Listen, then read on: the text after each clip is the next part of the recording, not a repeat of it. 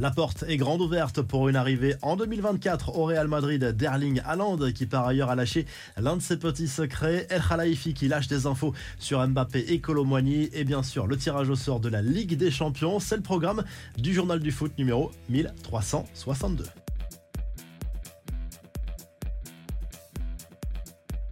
On revient rapidement sur le tirage au sort de la phase de groupe de la Ligue des Champions version 2023-2024. Ça ne vous aura pas échappé, ce sera du très lourd pour le Paris Saint-Germain tombé dans le groupe F en compagnie du Borussia Dortmund, de Newcastle et de l'AC Milan. Ce sera difficile mais pas injouable pour le RC Lens dans le groupe du FC Séville, d'Arsenal et du PSV Eindhoven. Le Bayern Munich est tombé avec Manchester United, le Real Madrid avec le Napoli. Ce sera beaucoup plus simple a priori pour Manchester City. Le tenant du titre tombé dans le groupe de Leipzig, de l'Étoile Rouge de Belgrade et des Young Boys de Berne. N'hésitez pas à nous donner votre avis sur cette phase de groupe et les chances des clubs français dans cette compétition. Le Real Madrid peut rêver d'Erling Haaland. Son agente Rafaela Pimienta a ouvert la porte à un départ de l'attaquant de Manchester City au Real Madrid l'été prochain lors d'une brève intervention pour El Chiringuito.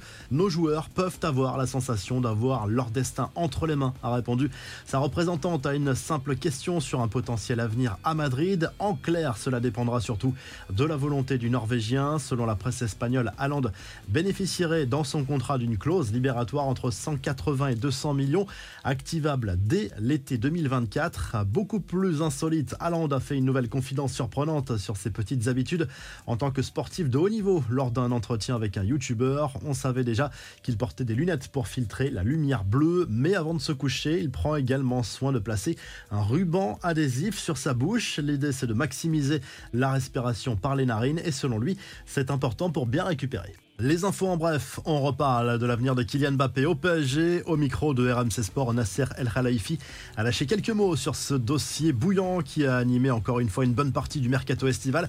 Kylian est un joueur du PSG, on a de très bonnes discussions avec lui, c'est un joueur magnifique, une prolongation. Je ne veux pas parler de ça, a expliqué le président parisien, mais très clairement, il y a des discussions actuellement avec le clan Mbappé. El Khelaifi qui a refroidi également les supporters au sujet de la piste Colomboigny. Il a expliqué que les deux clubs avaient encore des propositions trop éloignées. Fin du mercato estival ce vendredi soir à minuit, mais une dernière offre parisienne est attendue dans la journée pour le buteur de Francfort. Le PSG qui a officialisé par ailleurs la signature de Bradley Barcola, montant du transfert 45 millions d'euros, auquel pourrait s'ajouter 5 millions de bonus. L'ancien lyonnais a expliqué avoir été séduit par le discours de Luis Enrique, par la perspective de gagner de nombreux titres et d'évoluer avec de grands joueurs. Voici la liste des joueurs appelés par Didier Deschamps en équipe de France pour affronter l'Irlande et l'Allemagne les 7 et 12 septembre. Lucas Hernandez signe son grand retour. Kanté et Pogba ne seront pas de la partie, mais le sélectionneur des Bleus ne ferme pas la porte pour l'avenir. Malgré l'absence de Christopher Nkunku, l'attaque est exceptionnelle. Coman, Dembélé, Giroud, Griezmann, Colomwani, Mbappé, Thuram, même si Griezmann est plutôt à considérer comme un milieu de terrain désormais. Enfin, voici la liste de Thierry Henry, la première en tant que coach de l'équipe de France Espoir. Prochain match face au Danemark en amical le 7 septembre, puis en Slovénie dans le cadre des qualifications à l'Euro 2025. Et le Parisien Warren Zahir Emery est appelé pour la première fois. Et on termine avec la traditionnelle revue de presse pour ce journal du foot. Le journal l'équipe propose deux une en ce vendredi en fonction de votre région, dont celle-ci consacrée au déplacement de l'Olympique de Marseille sur la pelouse de Nantes ce vendredi soir à la Beaujoire en ouverture de la quatrième journée de Ligue 1. Les Canaries sont en difficulté en ce début de saison.